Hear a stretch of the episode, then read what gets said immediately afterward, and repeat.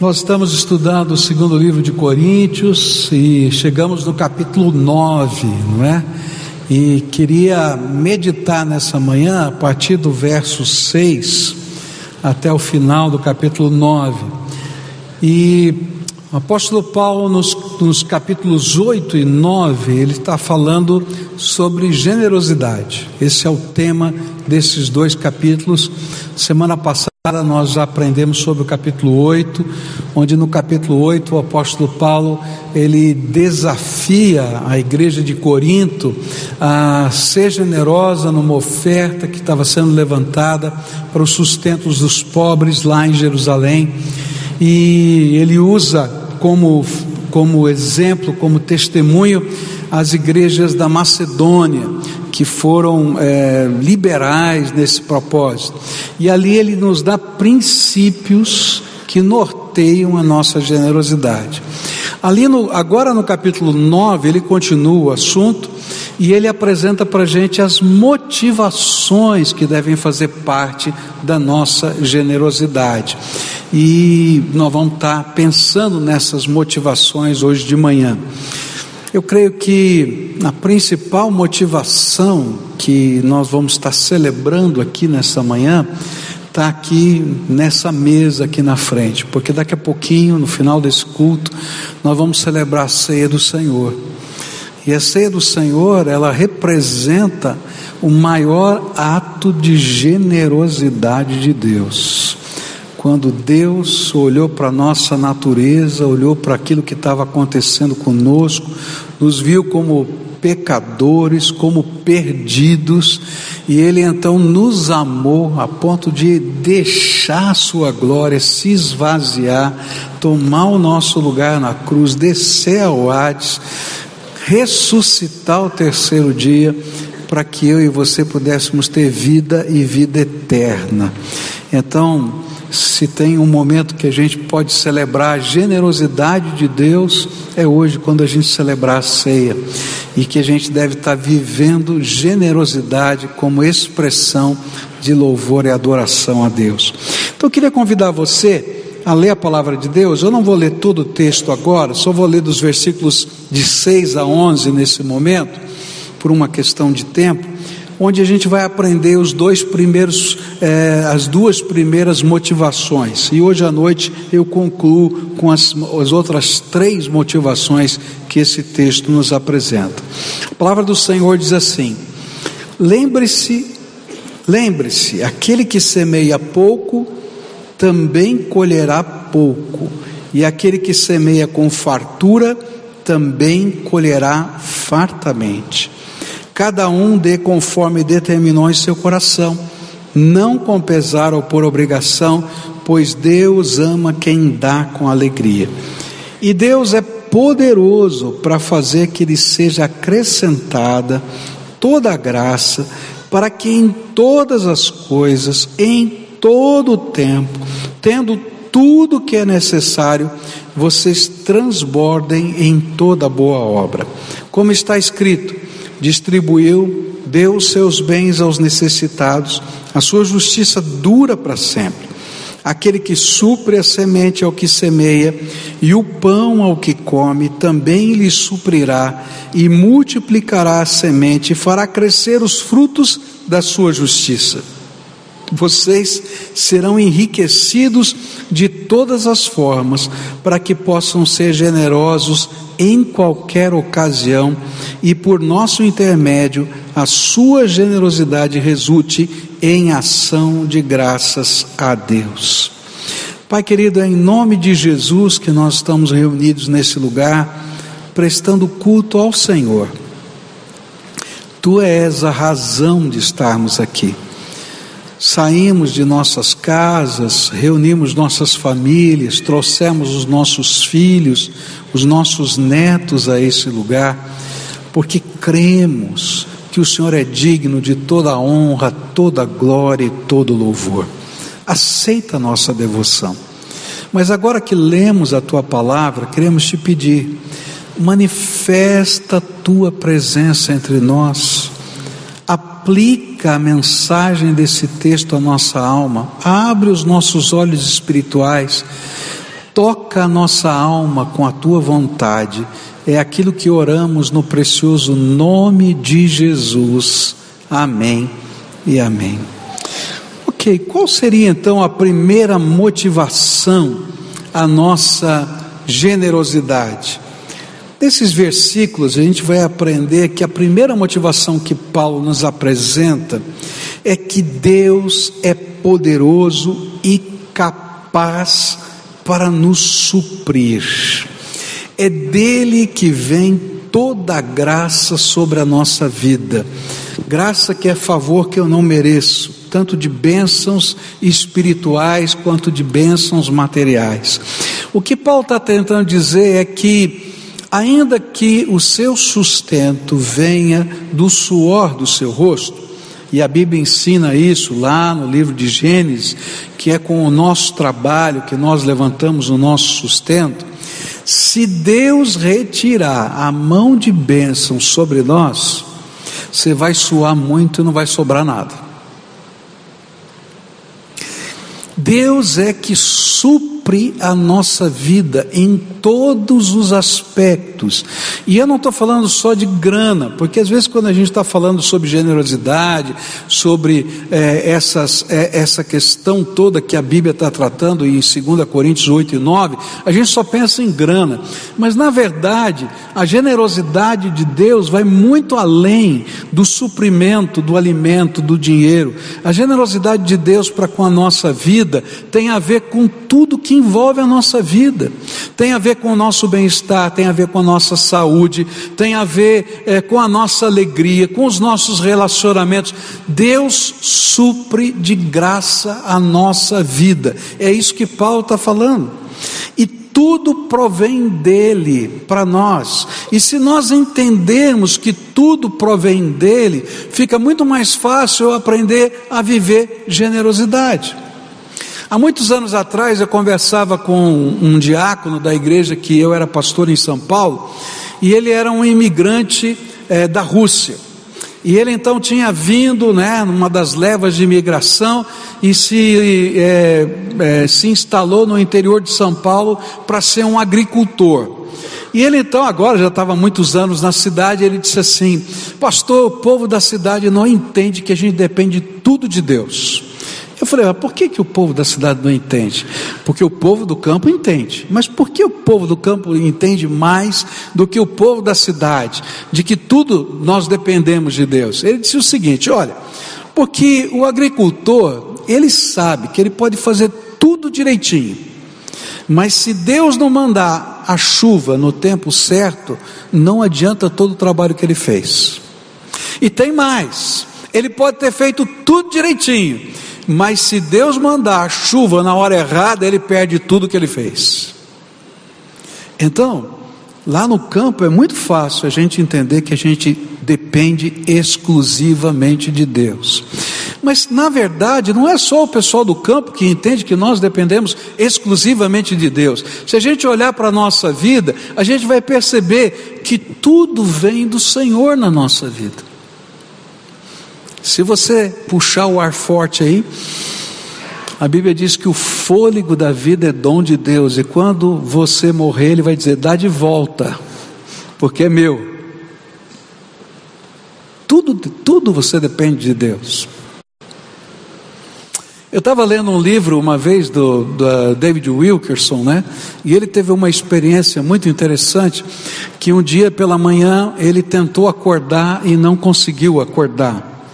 E ele dizia nesse livro que ele tentava mexer os braços e os braços não mexia. Ele tentava falar e a boca não se movia. Ele tentava mexer as pernas e as pernas não mexiam.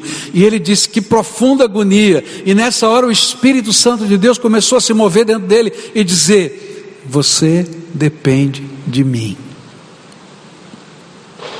Até para as coisas mais simples da vida.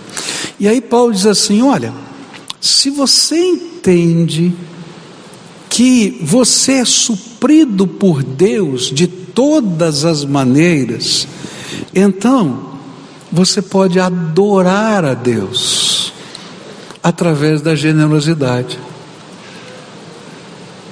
Por quê? porque você vai compreender que Deus pode usar a sua vida para abençoar outras vidas. E na medida em que isso está acontecendo, você sente alegria no seu coração em adorar a Deus. A Bíblia vai ensinar para a gente que aquilo que a gente faz, não é? Em termos de generosidade, é um reconhecimento e gratidão por tudo quanto Deus já tem feito por nós. E é bom lembrar aquele texto que estudamos já a semana passada, que é Mateus 25, 40, onde a Bíblia diz assim: E responder-lhes-á o rei, em verdade vos digo que sempre o que fizestes a um destes meus irmãos, mesmo dos mais pequeninos, a mim o fizestes. Quando nós somos generosos, nós estamos demonstrando gratidão àquele que tem sido generoso em tudo e sempre para conosco.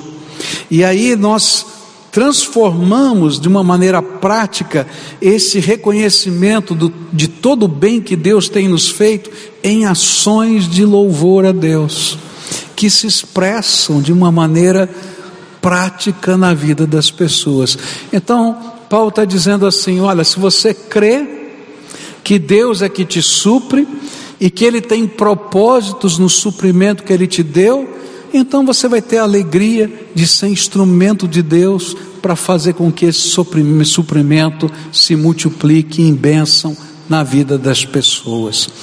Generosidade não é natural da gente, mas é instrumentalidade de Deus quando a gente descobre que Deus tem um plano para a nossa vida e pode usar quem somos e o que temos. E eu não falo só de grana, eu estou falando do seu tempo, eu estou falando do seu, da sua profissão, eu estou falando da sua vida colocada no altar para servir, para abençoar, para ser instrumento da graça de Deus nessa terra. Segunda motivação que esse texto vai apresentar para a gente, vai apresentar para a gente uma lei que aparece em toda a Bíblia, no Velho e no Novo Testamento, que eu vou chamar de lei da semeadura e da colheita, e se encontra nos versículos 6 e 7 que a gente leu. Lembrem-se: aquele que semeia pouco, também colherá pouco, e aquele que semeia com fartura, também colherá fartamente. Cada um dê conforme determinou em seu coração, não com pesar ou por obrigação, pois Deus ama quem dá com alegria. Uma segunda motivação à generosidade é a promessa de Deus de que Ele vai abençoar aquele que entende o propósito que Ele tem para a nossa vida. Por isso, então, Ele vai comparar a generosidade com a semeadura. Existe uma proporção correta na, na questão da plantação, não é? Então imagina o seguinte: você tem um terreno para plantar, né? Agora eu estou aprendendo bastante coisa, que a gente está com a chácara lá, eu estou começando a aprender, né? Então você tem um terreno lá que está cheio de mato, que ele não está pronto para plantar. Então a primeira coisa que você tem que fazer é cortar o mato, corta toda a vegetação que está lá para poder plantar, não é isso?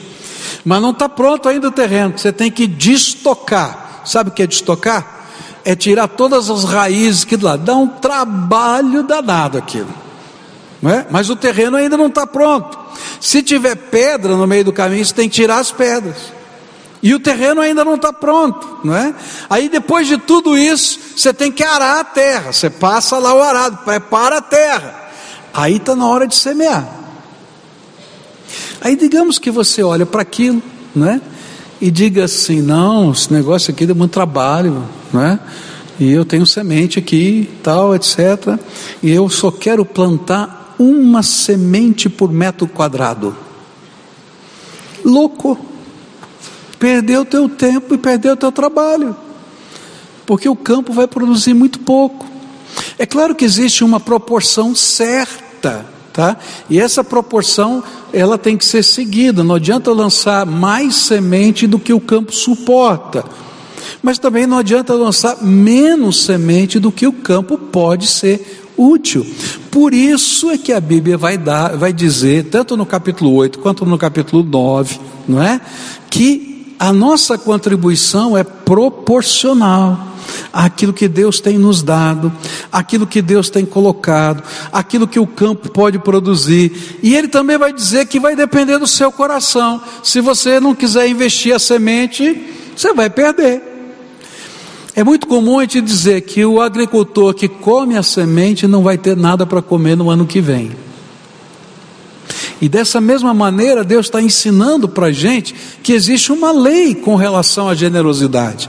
Quando eu entendo que Deus é o supridor, Ele está me dando graça, e eu aprendo a viver essa graça com liberalidade no meu coração, Deus continua derramando graça sobre a nossa vida. Tem uma velha história, não é? Que conta de um poço que estava no meio de uma, de uma estrada, no, no, numa daquelas regiões quase desérticas dos Estados Unidos. E esse poço tinha uma bomba, dessas bombas antigas, manuais, as, a, a, de ferro, assim, manuais, no meio daquele deserto. E tinha uma garrafa d'água ali. E era bem no meio do caminho, o pessoal geralmente chegava ali sem quase suprimento nenhum de água. E tinha uma placa bem grande naquela bomba dizendo assim: não beba a água dessa garrafa. Se você beber a água dessa garrafa, você não terá suprimento para continuar a viagem, e o próximo viajante que chegar vai morrer por sua causa também. Se você colocar a água dessa garrafa dentro dessa bomba, o poço é profundo, tem água, e a hora que você mexer nessa manivela, vai ter suprimento abundante para a sua viagem. E, por favor, encha de novo a garrafa e guarde aqui para o próximo viajante. Por favor, não beba da água dessa garrafa, porque se você beber, vai morrer e o próximo também. Querido, tem muita gente bebendo da água da garrafa e esquecendo da lei da semeadura e da colheita. Quando a gente aprende a viver na economia de Deus, do jeito de Deus, a gente vai poder ver a glória de Deus se manifestando através da nossa vida. Eu tenho certeza que Deus está trabalhando dessa economia para abençoar as nossas vidas, e todos nós temos marcas dessa economia de Deus. Deus, quando Ele trabalha a nossa vida, e você tem os seus, seus momentos, os seus episódios de vida, Ele deixa marcas referenciais para a gente aprender as lições que estão na Bíblia. Então, pode ter certeza que Deus já deixou na sua vida marcas referenciais dessa verdade.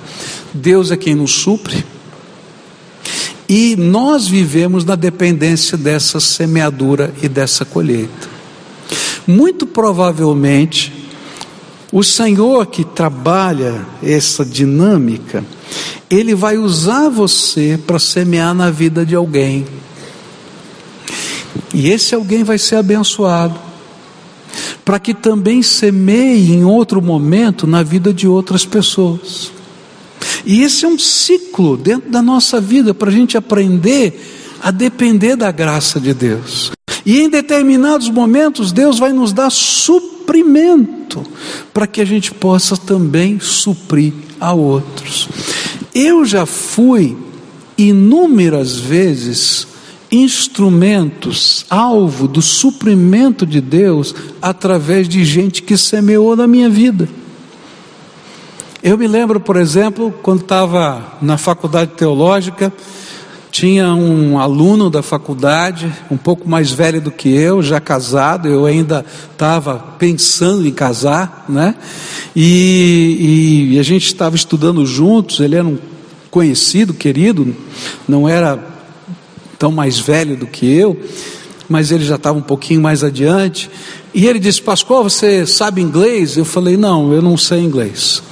Ele falou: Você precisa aprender inglês. Eu falei: É, um dia eu vou aprender, é um sonho, mas agora não dá. Eu trabalho, né, estudo, mal consigo pagar a faculdade e ainda estou pensando em casar. Então, um dia, talvez, né? E ele disse: Não, mas você tem que aprender inglês. Eu falei: Rapaz, eu sei que eu tenho, mas agora não dá. E aí passou uma semana, ele voltou e disse assim: Eu e minha mulher oramos por você, e Deus está incomodando a gente, você tem que aprender inglês. Eu falei: Tá bom, querido. Tá bom, eu sei, um dia eu vou aprender inglês. Ele falou assim: Pois, pois é, por isso eu e minha mulher decidimos que nós vamos pagar um curso de inglês para você. E eu falei: Misericórdia. Gente, ele era um companheiro meu.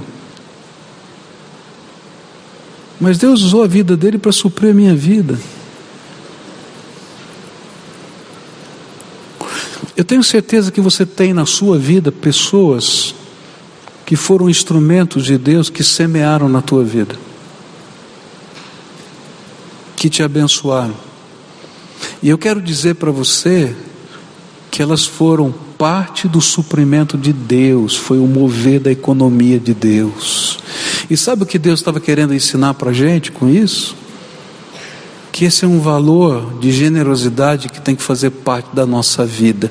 E quando a gente aprende a semear, pode ter certeza que Deus vai dar colheita. Eu eu aprendi que Deus trabalha essa questão da semeadura e da colheita de maneiras tão diversas.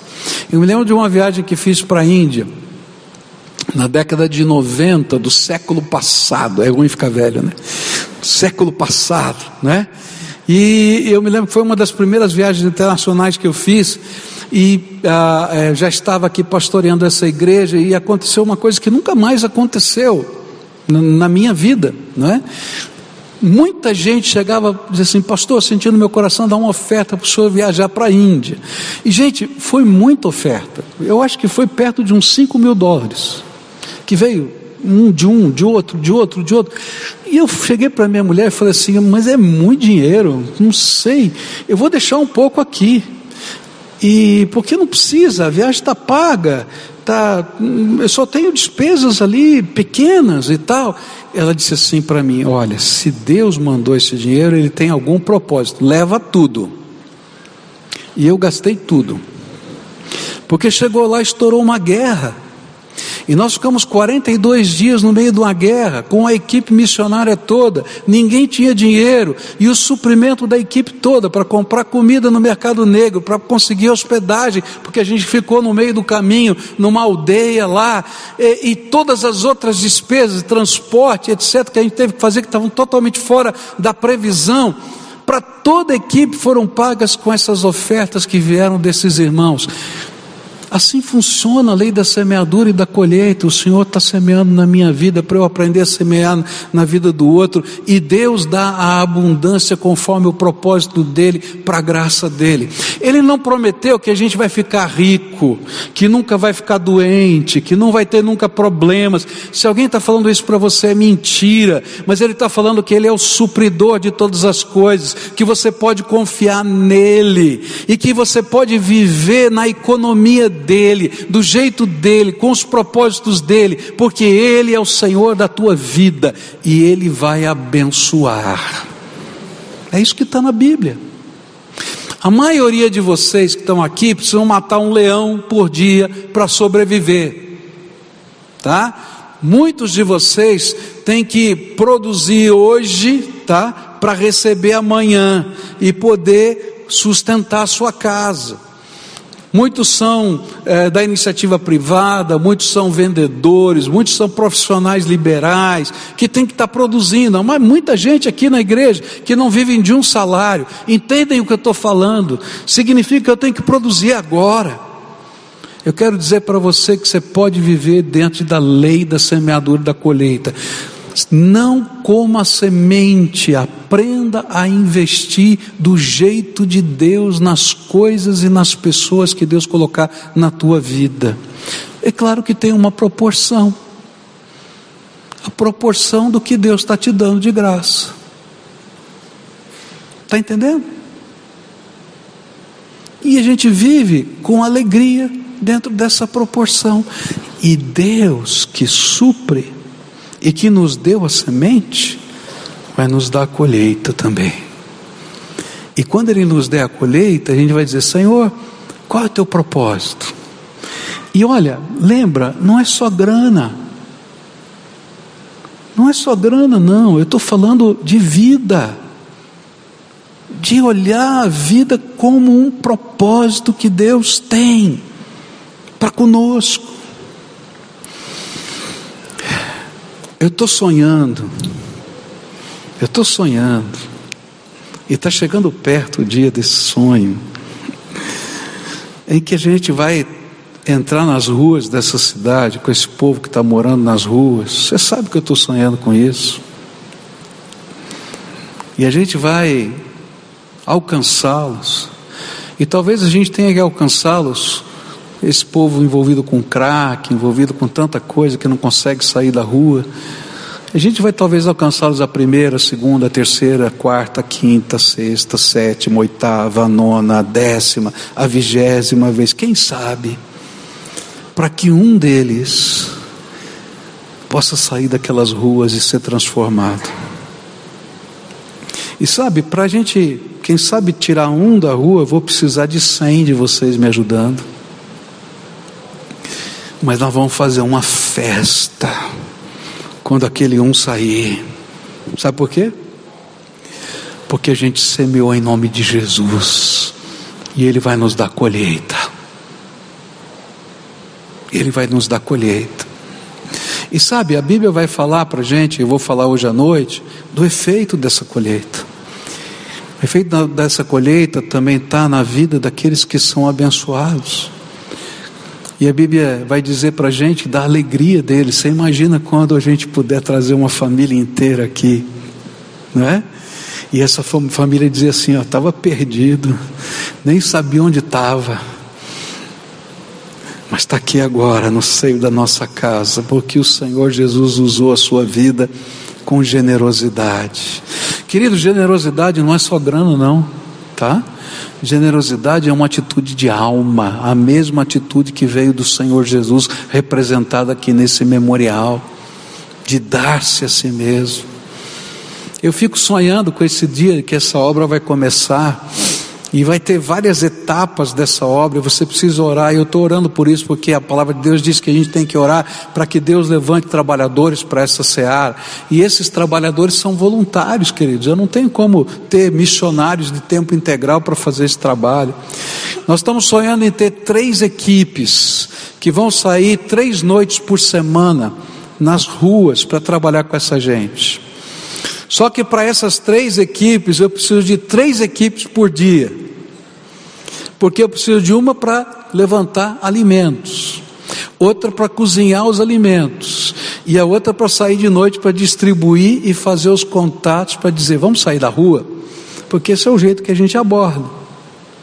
Depois eu vou precisar, além dessas três equipes, de gente que possa me ajudar na triagem de gente profissionais da área de saúde, profissionais da área social que possam gastar tempo conversando com essa gente. Depois eu preciso de gente que ensine ofícios, que trabalhe uma nova reprogramação de vida. Eu preciso de gente que queira semear na vida de outros. E eu vou dizer, hein, era mais fácil dar dinheiro.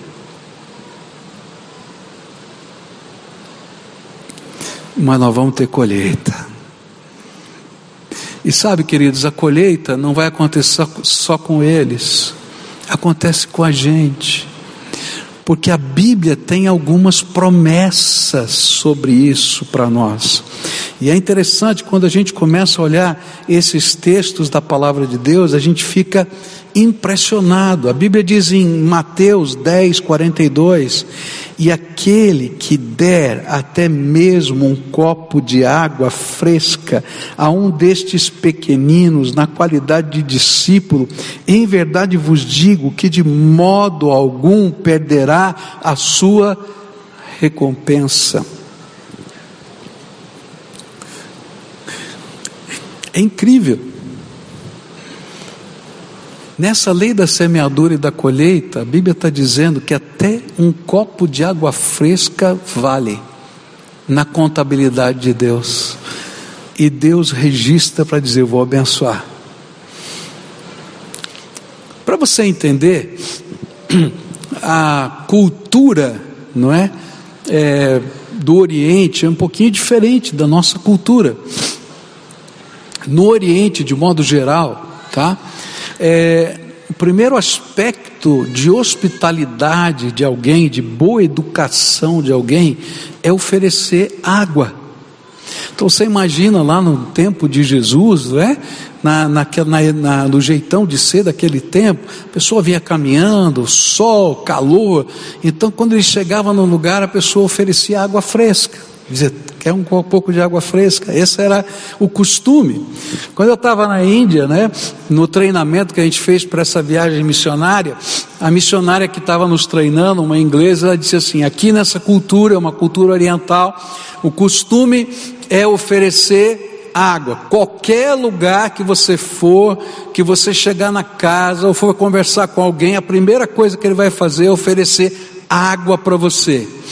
E eu quero dizer para você que é uma grande falta de educação, é um grande, uma grande desfeita você recusar a água dessa pessoa.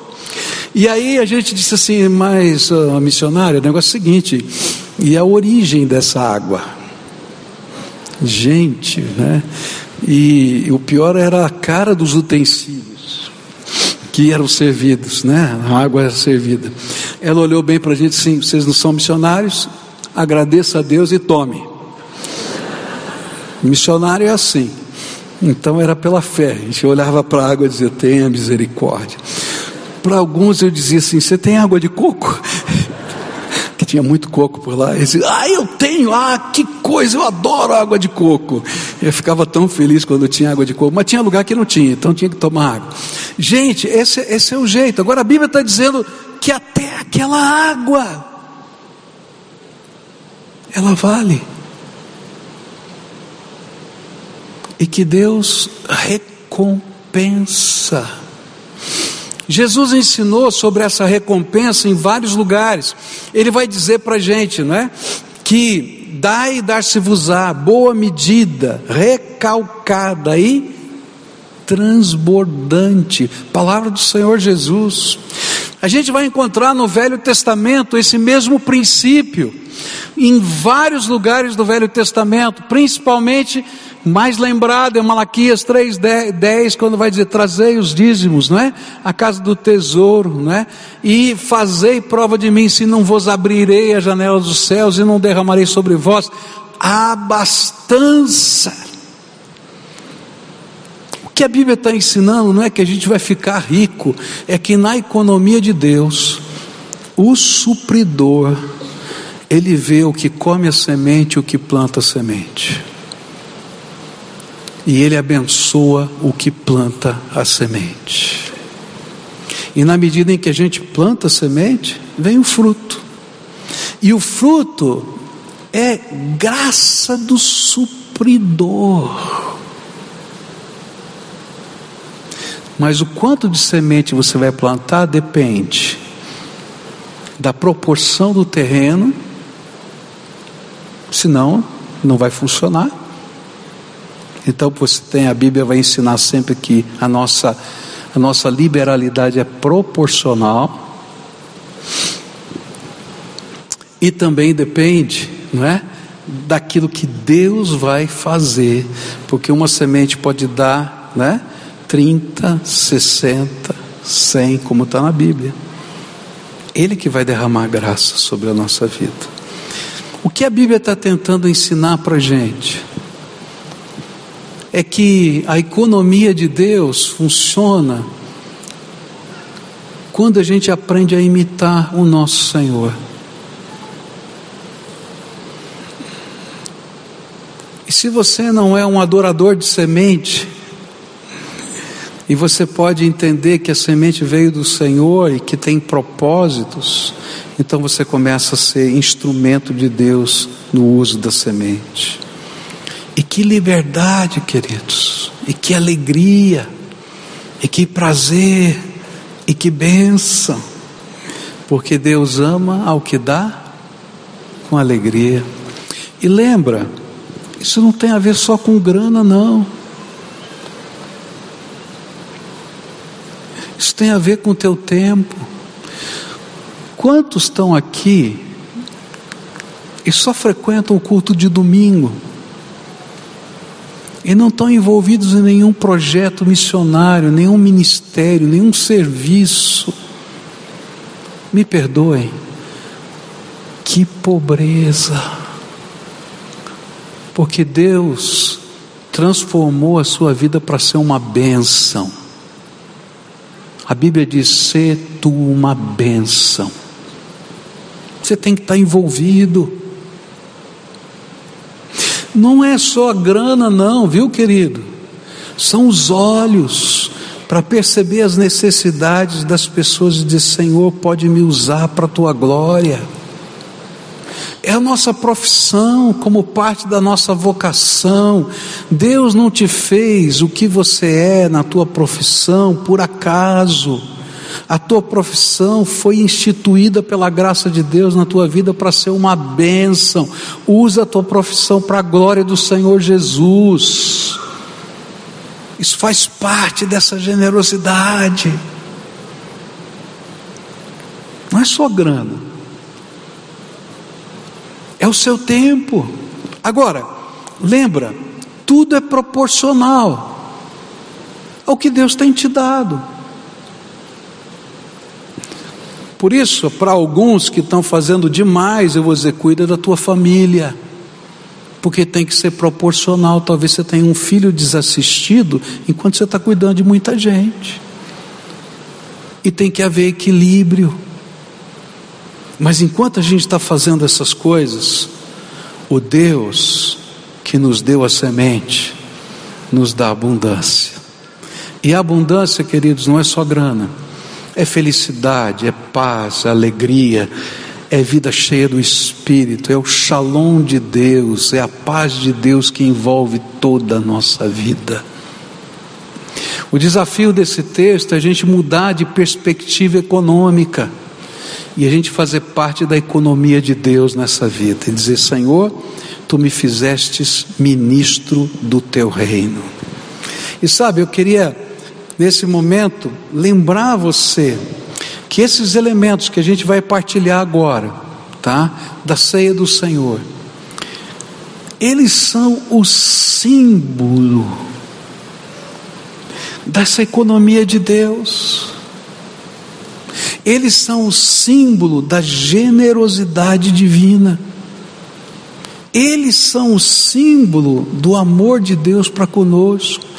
E ele disse que a gente deveria repetir esse memorial, lembrando sempre do que ele fez por nós. Eu vou convidar os diáconos a se prepararem para nos ajudar, mas eu queria dizer para vocês o seguinte: quando você comer desse pão e beber desse vinho, lembra,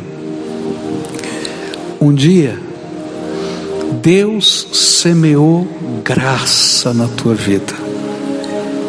Ele semeou vida, o fôlego da vida está sobre você. Ele semeou saúde, ele semeou trabalho, mas tudo isso aí é pequeno perto dessa graça que ele está semeando, porque ele se deu por você. E quando você estiver bebendo do vinho, lembra que Ele te convidou para ser parceiro dele nos projetos que Ele preparou para que essa graça se espalhe. Você lembra da história da Índia? Quando eu falei para você que eu recebi mais do que eu podia, mais do que eu achava que precisava. Deus em Cristo Jesus te deu mais do que você precisa para que através de você, o mais que Ele colocou, seja abençoante, seja semente na vida dos outros. Eu queria convidar você que crê no Senhor Jesus Cristo, que já o recebeu como Senhor e Salvador da sua vida, que já deu a sua pública profissão de fé, já foi batizado conforme a palavra de Deus ensina, que está em comunhão com o Senhor e com a sua igreja, a participar desse memorial conosco e celebrar Jesus semente da graça de Deus. Fica de pé todo o povo de Deus, levanta a poltrona para que os diáconos possam passar. E à medida que você for recebendo os elementos, você vai sentando para que eles possam saber e celebra Jesus semente da graça de Deus em nós e desafio para que a gente possa semear na vida de outros.